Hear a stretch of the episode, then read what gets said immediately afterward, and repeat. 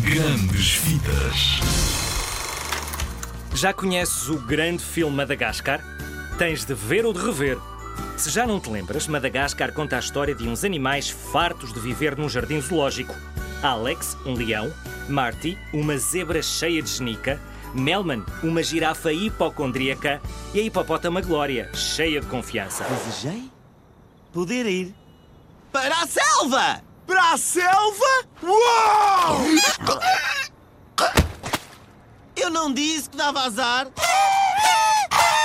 A selva? Estás maluco? Essa é a pior ideia que eu já ouvi. Tem bactérias! Os pinguins vão.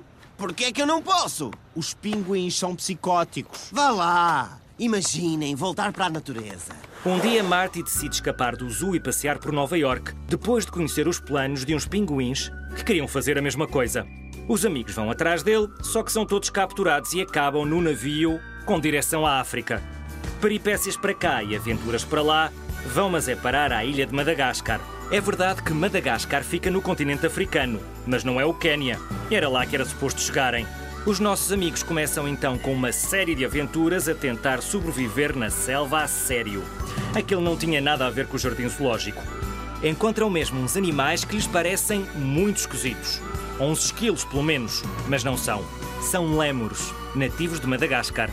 A verdade é que nada seria mais fácil para um leão, uma zebra, uma girafa e uma hipopótama recomeçar a vida na selva, certo? Errado! Mas o resto tens de descobrir tu. Podes ver Madagascar online ou em DVD.